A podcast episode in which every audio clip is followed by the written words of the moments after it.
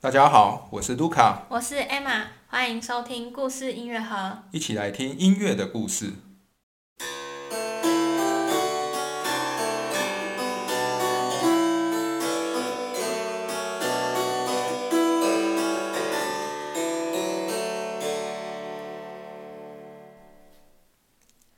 今天是巴哈系列第十五集。上一集呢，我们提到了巴哈在莱比锡遇到的第一个困境，那这是他来到莱比锡后的第一个十年之内发生的，主要就是他在工作方面呢。一开始是因为学校的人手比较不足，让他必须要自掏腰包聘请老师，然后就导致了他在金钱方面就是收入有点不足，然后有点困难这样子。那他为了要赚钱，就跑到其他的城市去接一些外快或是一些其他的 case，结果呢，反而又导致了他违反了他跟这个莱比锡政府的承诺，然后又受到了这个议员的谴责。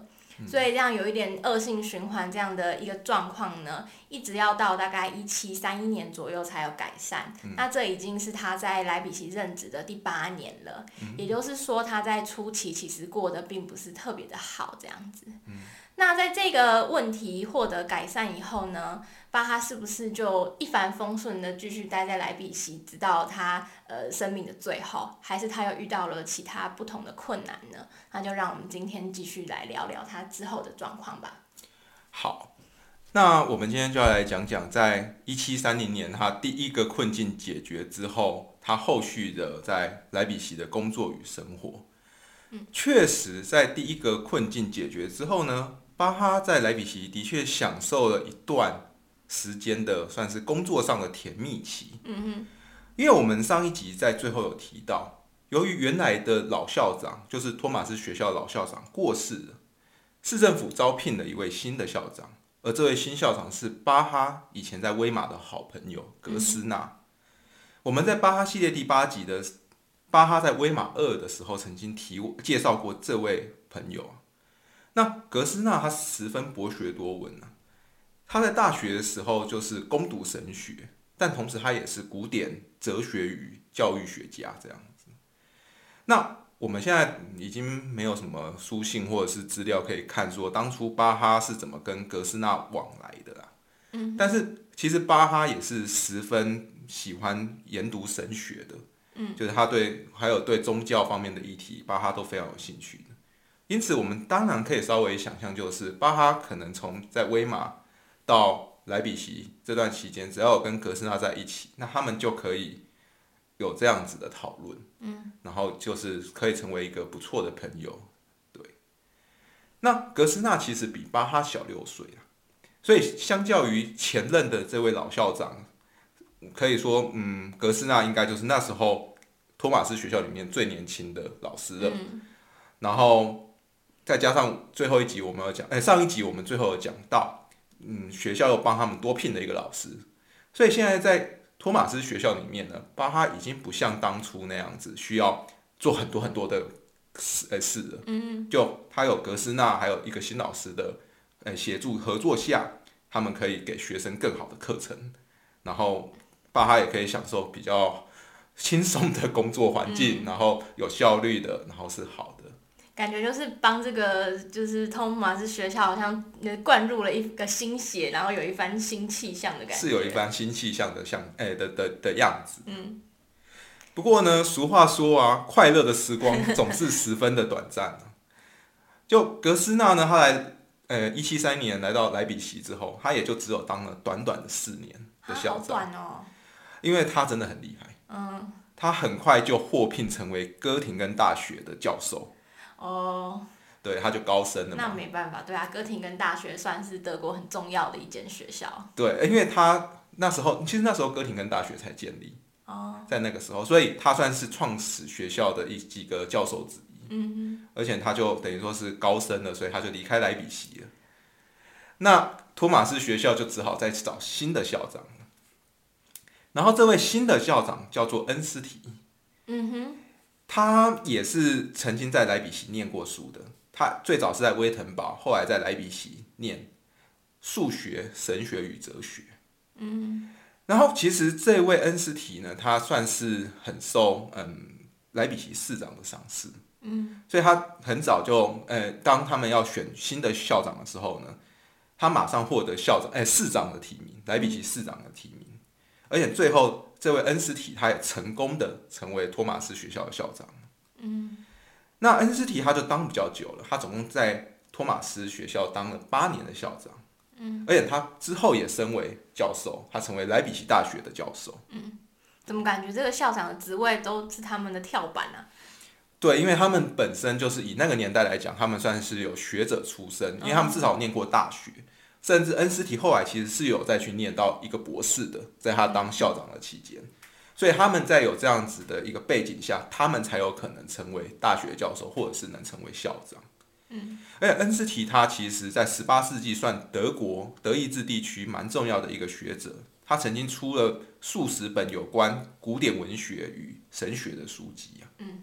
对，所以他还是蛮有名的。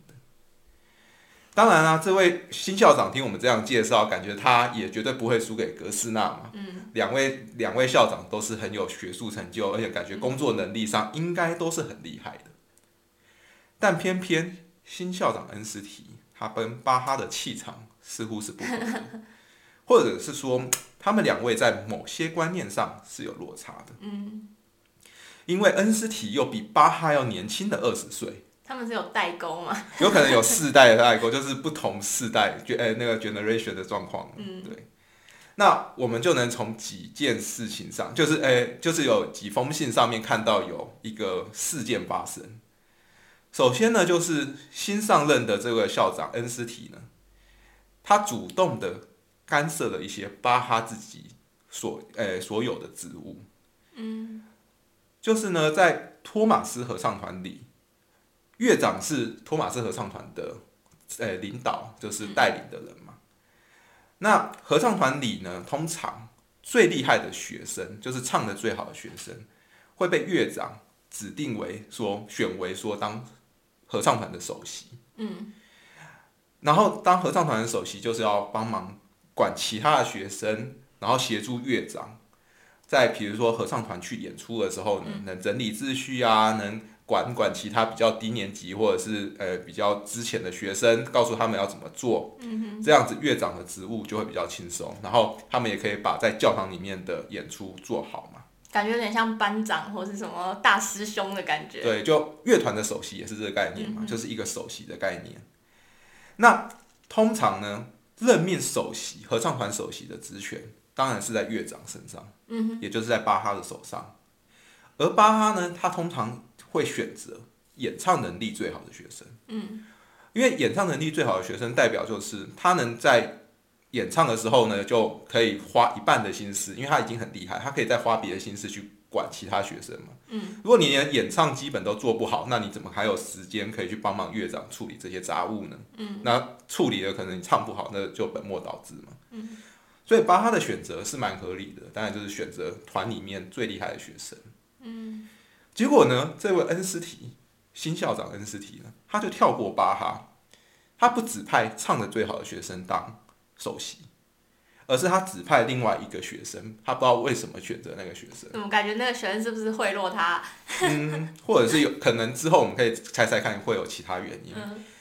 那总之呢，恩斯提指诶指定的这个新学生当首席呢，他做的很差，因为他可能本身唱歌能力就不够。所以他还要再分心去做其他事的时候，就导致他唱的更烂，而且也可能导致他没有把带领合唱团或者是管其他学生的事情做好，所以就导致呢，托马斯合唱团在那段期间呢，演唱诶演出的表现非常的差，甚至就导致 整个学校被批评，合唱团被批评这样子。这件事情就导致巴哈对新校长是非常不满。他们的一个爆发冲突点是在这样。嗯。另外呢，新校长恩斯提本身似乎对音乐课或者是音乐学习是有一点偏见的。而事情是这样，虽然我们之前在几集的时候讲过，托马斯学校是一个祭品的学校嘛。嗯。那他们就是希望收这些没办法、原本没办法念书的学生来这边接受教育，然后训练他们音乐能力之后呢？他们以后能以音乐作为工作，就是用音乐混口饭吃，比如好一点去当管风琴师、乐长这样子。嗯，那其实这个出路也算不错了。如果那些学生本来是根本没办法接受这样教育的学生的话，他们只能去当农夫的话，那等于还是让他们有一条更好的路。嗯，当然，托马斯学校里面也一定有可能收到很会念书的学生。嗯，所以这些学生呢，他们后来就不走音乐了，嗯而是他们就像恩斯提或者是前面讲的那个格斯纳一样，他们去念了大学，然后甚至去念了博士，所以他们就有可能成为校长，成为呃教授，甚至成为官员这样子。那我们之前有讲过，我们刚刚有讲到，恩斯提本身就是受这样子的一个路线成长开成长来的嘛。嗯，他就是念了书，然后有进大学，他也没有学音乐，他就很好的去念，诶、诶、当了官员，当了校长这样。所以当恩斯提在学校里面，他看到有一些可能好像念书还蛮厉害的学生在练琴的时候，他就曾经很嘲讽的问，哎、的说一个很努力练琴的学生说：“你难道将来只想当个街头艺人吗哦，OK，？” 就可以观念的问题。对真的，就恩斯提在学校里面，他是认为学生应该多念多念点书，然后音乐课呢，嗯，少一点好了，不用那么努力去练琴，不用那么努力去学声乐、唱歌，因为他觉得你出来当一个管风琴师，这条路显然没有比你去当个官员或当个学者好。嗯，对，毕竟音乐家在那个年代还是比较属于就是匠人或是工匠的那样子。或一般市民对阶级。对对，就当然是比说你去当个很学者或什么的，听起来还普通这样子。其实或许这个无论在什么时代都有一点这样的观念嘛，因为现在也有听闻过一些学音乐的孩子，可能学音乐的路程上家里面就反对嘛。嗯，我不知道有没有听众有这样的经验或听过类似的故事。嗯对，或就是觉得说只有书念不好的人才去学音乐这样子。对，这有可能。那或者就认为说，你就算琴拉的再好，你还不如去诶、考个医生或者当个哦老师，嗯这样子好像是更好的出路。就是相较之下，所以这看从这个故事可以看起来，就是这不只是我们现在有这样的状况，在巴哈的年代，巴哈就遇过有这样子观念的，就是这位新校长恩斯提亚。嗯所以就可以看到他们，呃，恩斯提跟巴哈，尤其巴哈，他其实是很注重音乐教育，然后他很注重学生的音乐的能力，因为他希望可以合唱团能唱出好的音乐嘛。嗯然后他希望这些好的音乐可以在，比如说在教会里面有好的表现，然后可以嗯献给神、献给上帝这样子一个精神，那是巴哈本身的初衷。但是当他遇到了一个嗯比较对音乐没有那么认同的校长恩斯提的时候呢，他当他们两个的相处显然就不太愉快，嗯。而又因为之前恩斯提干涉了巴哈本有的职务，就是他去选那个呃，首席。对，选了一个比较不好的首席来带合唱团嘛，然后导致巴哈的演出就也不好嘛，所以巴哈那时候就曾经为了这件事情写信，又给又写信给萨克森选侯，去申诉说这个校长干涉我的职务，他请求选侯出来调解说，请这个新校长不能再这样做，而且巴哈自己应有的职务，他要自己拥有，他他不再分享给，或者是他不希望再被干涉这样。嗯不过上一次我们上一集我们在第一个困境的时候曾经讲过，巴哈也曾经写信给选侯申诉一些他的呃工作上的问题嘛。嗯。那一次他是被打枪的，嗯。但是这一次呢，选侯支持他，选侯支持巴哈嗯拿回他自己的职权，而且要求恩斯提就是这个新校长不该再干涉巴哈的职权。嗯。不过，虽然说事情有时候要调解的，但是我们也都知道，职场上如果有稍微过这样子的一些冲突，可能之后要再相处也不是那么的容易啦。但是可能巴哈跟恩斯提两个人呢，就日常就还是各自做好自己的本分。而且恩斯提后来八年之后，他也就不再当校长了，所以这整件事情就大概这样到了一个段落。嗯嗯那这个就是巴哈在莱比锡遇到的第二个困境，比较一个也是工作上的困难，这样子，一个理念上、态度上差异的一个困境，这样子。嗯。好，那我们接下来要继续讲巴哈在莱比锡遇到的第三个困境。还有啊？对，而且也都是发生在这个一七三零年代，甚至是差不多的时间，一七三五以后这样子的。那巴哈在莱比锡遇到的第三个困境呢，是他遭到过去的学生批评。哦。那在讲这整件事情之前呢，我们要稍微提一下，就是巴哈所身处的时代，那时候有一个音乐风格转变的情况。嗯，对。就我们现在一般的来讲啊，巴哈的时代啊，我们称呼为巴洛克音乐时期的晚期。嗯，当然，巴哈还有早，哎，巴洛克的还有早期，那个是巴哈可能出生或出生之前的事。嗯，那有一些音乐家，早期的巴洛克的音乐家可能没有那么有名。对，那巴哈所身处的这个巴洛克时期的晚期呢，就那些音那时候的音乐家，除了巴哈之外，他们都是以比较擅长，比如对位法、赋格等技法来谱写。音乐的一个时代，就是巴洛克时代嘛。那巴哈本身也是擅长这些，但是呢，在十八世纪初期，也就是大概巴哈二十岁、二十岁的时候呢，其实，在欧洲呢就已经开始兴起了一个新的乐派。嗯，但是那个时候，这个乐派比较出现在意大利跟法国，就是有一种新的风格开始在流行嘛。对，嗯。那这个新的风格呢？他们不再使用巴洛克时期这些什么对位法、赋格的呃音乐创作手法来谱曲。嗯。而这个新的风格呢，我们现在称呼为优雅风格。嗯哼。对。这个优雅风格可能比较少，嗯，观众听到大家都以为说巴洛克一结束就直接接古典，其实没有，这中间都还有一些。比较短暂的，或者是参差出现的，就同时出现的一个状况。那可以说那时候在德国，可能很多都还用巴洛克风格创作音乐，但是在法国、意大利就已经变成优雅风格。嗯。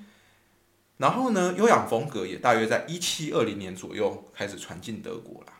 嗯。那尤其在歌剧的创作方面，有蛮多人就开始以优雅风格创作。那尤其是在汉堡。就在汉堡那边呢，有蛮多歌剧。首先，汉堡是德国第一个设有歌剧院的城市。嗯。然后这边也，汉堡也靠近荷兰、尼德兰跟法国这些地方。嗯。所以他们的音乐风潮流动，他们呃可能接受新的趋势的是比较快的。汉堡一直算是德国就是那种蛮开放，然后蛮大商业也很发达的地的城市。对。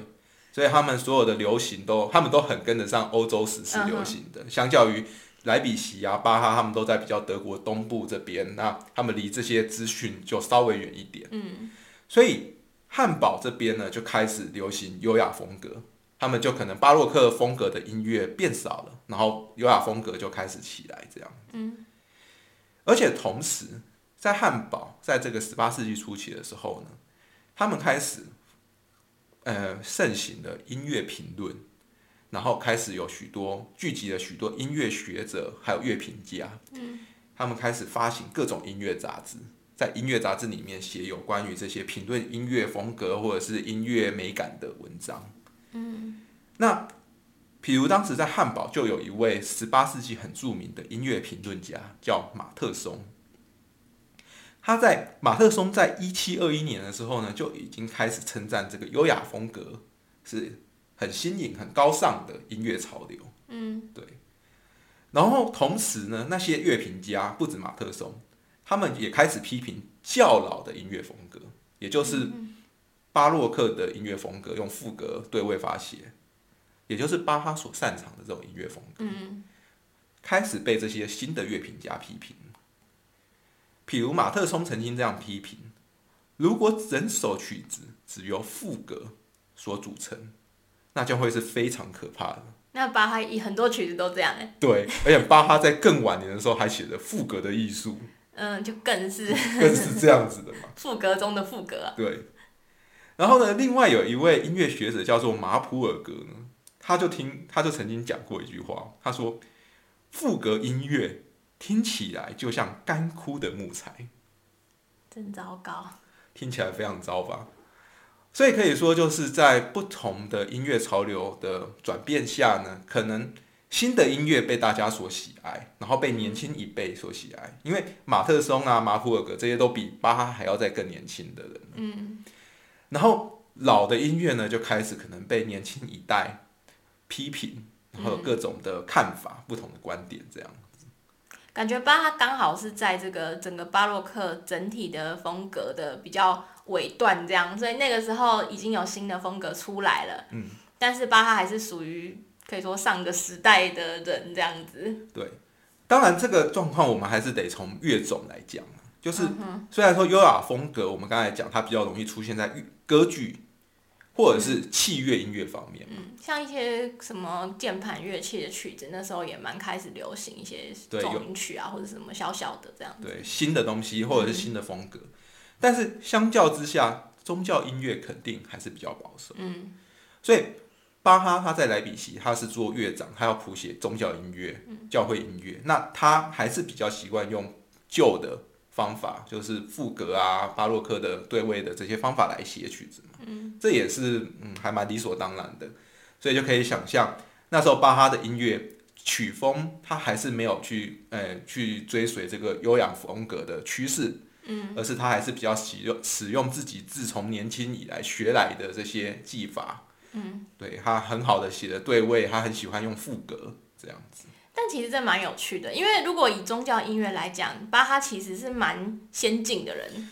对，这个之后我们在谈到他的宗教音乐的时候，又可以再提了。嗯，就是巴哈可能对那个时候的诶一般人来讲，他的宗教音乐又太先进。嗯，但是对整体来讲，整体来讲，他的所有的风，他整全部的音乐看起来，对这些年轻一辈的乐评家来讲，又太老派了。对，哎，好可怜哦。对。好，我们稍微介绍了这个音乐风格转变的一个背景之后呢，我们就可以来谈谈巴哈所遇到的第三个困境。嗯，那就是呢，巴哈有一位学生叫做夏伯。嗯，那夏伯呢，他的父亲是管风琴制造师，然后也是巴哈的朋友，所以等于是说，巴哈跟夏伯应该在夏伯很小的时候，他们就互相认识。嗯，而且夏伯小时候就在莱比锡念尼可莱学校。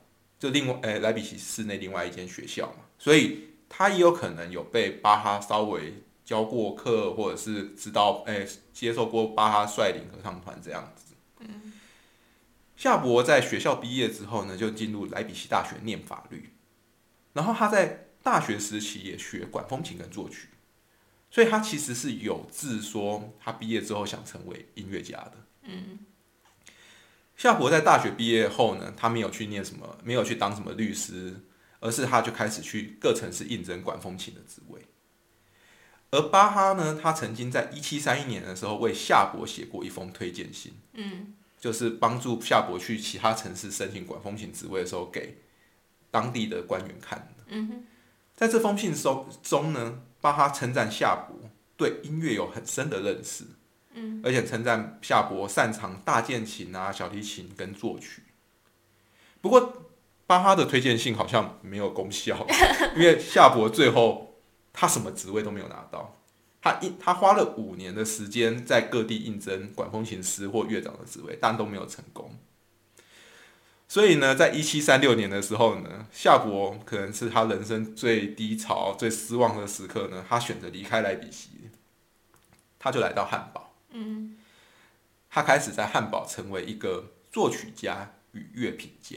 嗯，而且他到汉堡，他就认识了像我们刚才讲的马特松这样子的，在汉堡的这些新兴的乐评家。嗯，然后呢，来到汉堡的隔年，夏伯他就开始发行他自己的音乐杂志。嗯，撰写他对于音乐的观点与批评。这是一本关于诶乐评的，有点像乐评的杂志这样子。那在汉堡，他就可能受到马特松或汉堡当时的一个，比如受优雅风格影响下的音乐氛围的影响嘛。所以夏伯本人他就转变为一个观念，就是他觉得这些新的优雅风格是比他以前在巴哎、在莱比锡听到的这些巴洛克音乐风格是更好的，感觉他是满怀恨意，他觉得我以前写学了这么多年，然后都考不上，都考不上，一定是因为这个风格错了。有可能，但是这个嗯、我们现在没办法很确定，但是就是有这样子一个情况，就是他转变了。或者就他可能更早就转变，或者是不确定，但总之他在汉堡，他就是一个支持新的优雅风格乐派的一个乐评家。嗯，然后他也因此在他的文章里面写了很多批评旧的巴洛克音乐风格技法的文章。嗯对，尤其他这本杂志其实前前后后发行了大概数十年吧。嗯，对，然后里面有很多对于这种音乐美学或者是音乐潮流的批评。那这样子也导致，也让夏伯后来成为汉堡一位著名的乐评家了。毕竟一本杂志要靠自己发行十年，有一定的受众，那也算是很厉害的。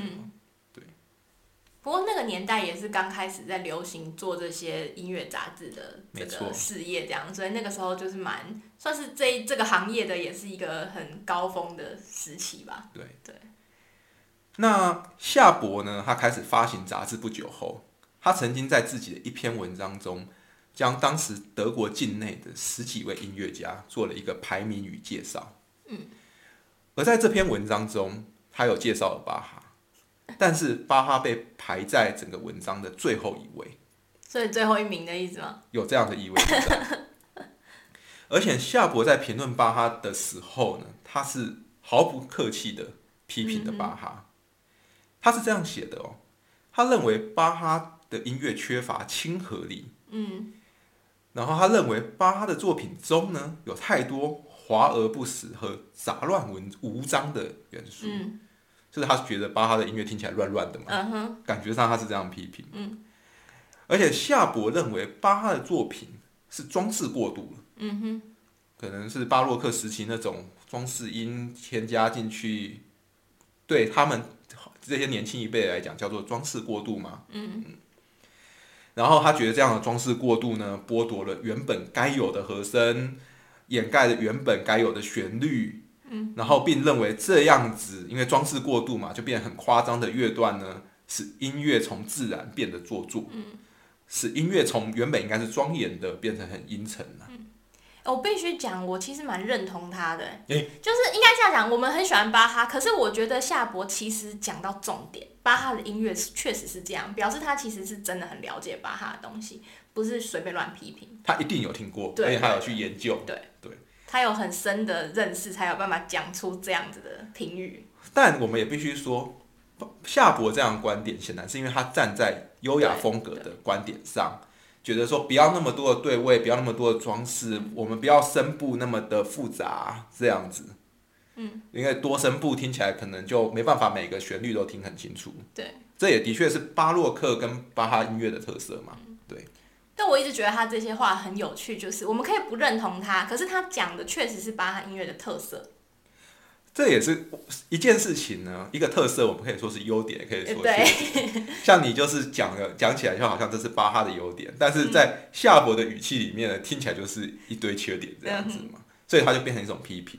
嗯，而且除了这篇文章哦，夏伯也曾经在跟别人的私信当中呢，批评巴哈的教会音乐。嗯他指出教会音乐哦，他说巴哈的教会音乐比不上泰勒曼还有当时其他音乐家的作品，因为他说巴哈的作品中缺乏坚定、说服力与理性的思考。好吧，这有点抽象了，其实。对我们必须要说这些观点还是必须说是一个主观的概念嘛，而且主观我们可以解释成好的，也可以解释成坏的。嗯但是这些语言其实我们以那个时候他写的语气，还有他整体的内容看起来就是一个批评，嗯哼，他就是不认同巴哈的音乐，他认为这是一个老的东西，不不符合时下的音乐美感呢。嗯，对，所以可以看得出来，就是虽然说夏伯受过，可能有接受过莱比锡托马斯学校的训练，有可能被巴哈教过，但是他是不认同自己这个老师的。嗯。所以这也对巴哈来讲，可能是他人生第一次被自己的学生这样批评。而且这其实是蛮尖锐的攻击啊。对，说真的。对。那夏伯对巴哈的批评，当然也传到莱比锡啊，因为这个是一篇文章，他们就翻译就传到莱比锡的，而且应该也有传到巴哈的耳里啊。嗯。不过巴哈，我们没有找到任何一篇文章或者是资料可以看到说巴哈对这件事情有出声反驳，或者是他曾经写过什么东西反击。嗯。反而是巴哈的朋友出来写文章为巴哈平反。嗯。就是莱比锡大学的教授啊，有一位叫做比恩包姆的学者呢，他看了夏伯的文章之后呢，他就写了文章去投稿音乐期刊，还要反击夏伯。就比恩包姆呢，在文章中是质疑夏伯的批评的。嗯，他认为巴哈的音乐没有华而不实，也没有杂乱无章啊，这是比恩包姆的看法。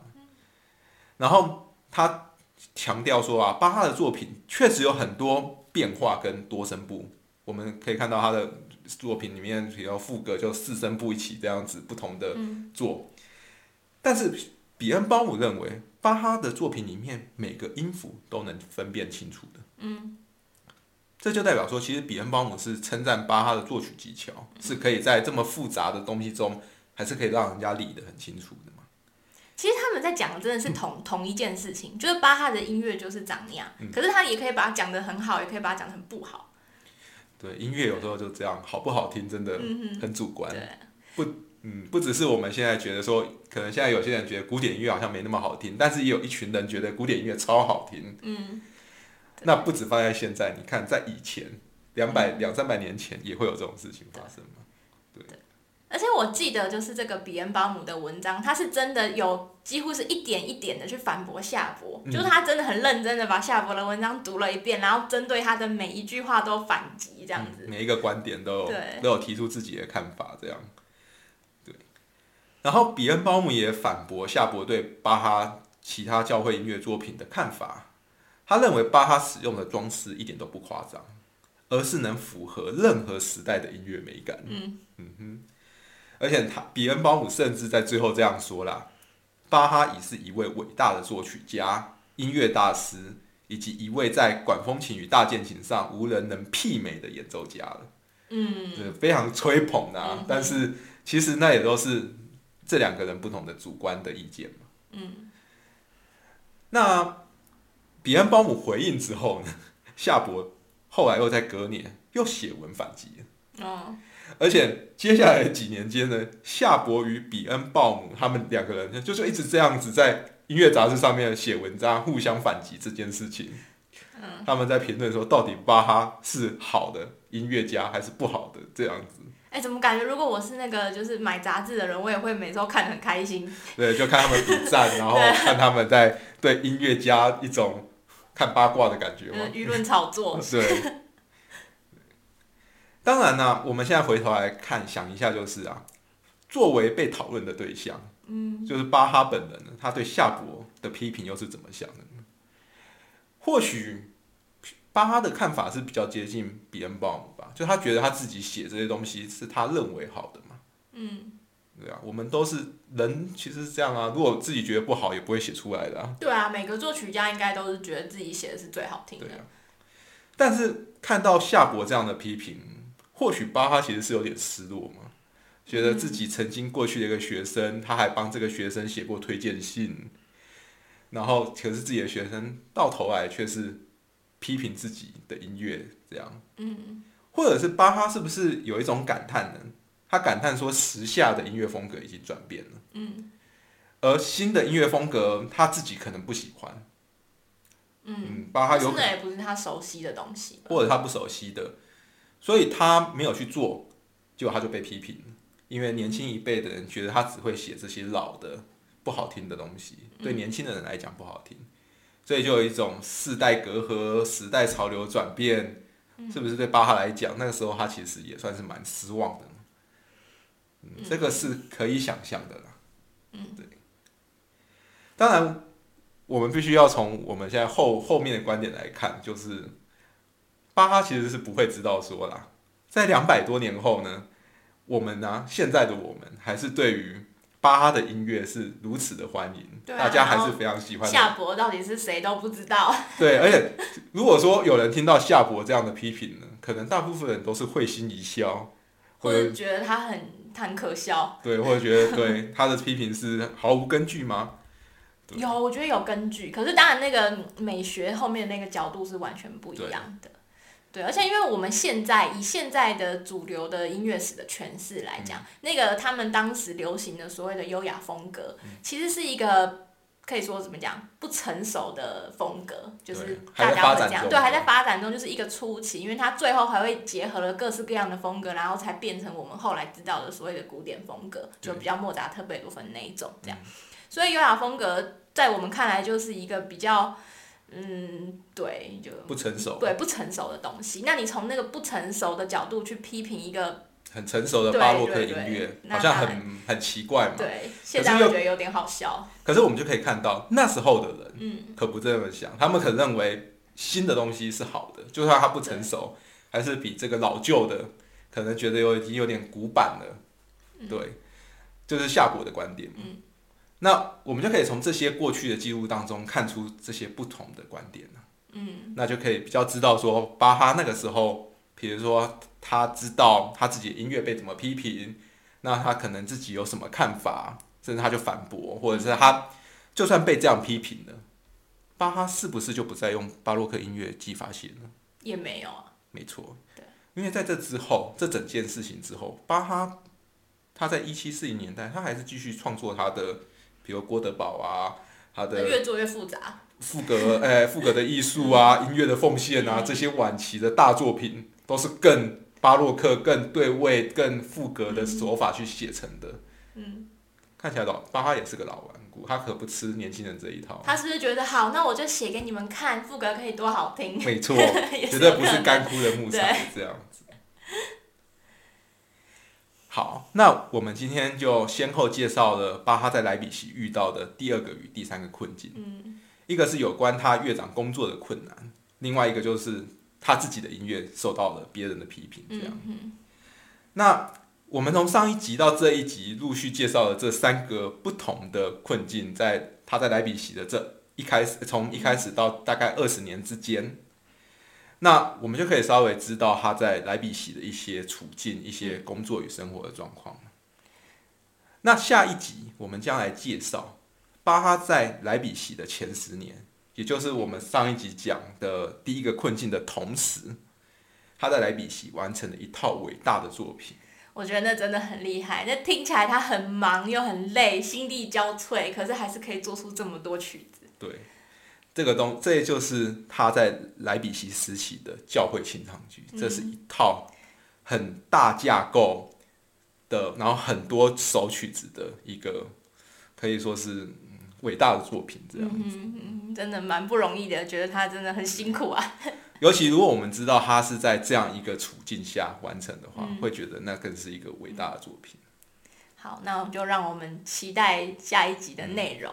那我们今天的节目就到这边，感谢大家的收听，我们下次见，拜拜。拜拜。